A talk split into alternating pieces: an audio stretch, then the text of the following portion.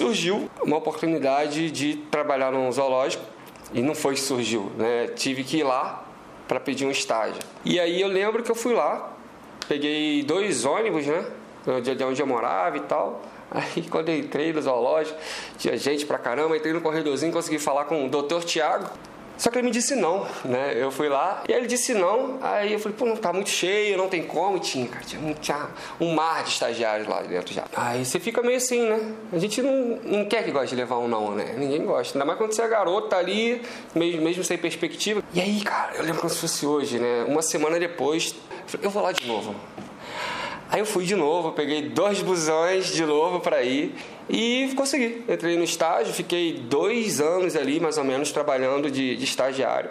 Eu acho que foi um não saudável, aquele não necessário, porque às vezes a gente toma um sim logo de cara e a gente fica não mal acostumado, mas bem acostumado. E eu acho que ficar bem acostumado às vezes é pior do que mal acostumado se a gente não tem maturidade. Sim. Talvez se você não tivesse tomado esse primeiro não, nos próximos nãos, você se frustraria e não conseguiria uma força para continuar e falaria assim: ah, por que, que eu tomei um sim e agora eu estou tomando um não? Então eu, eu, acho que no começo da nossa carreira a gente precisa.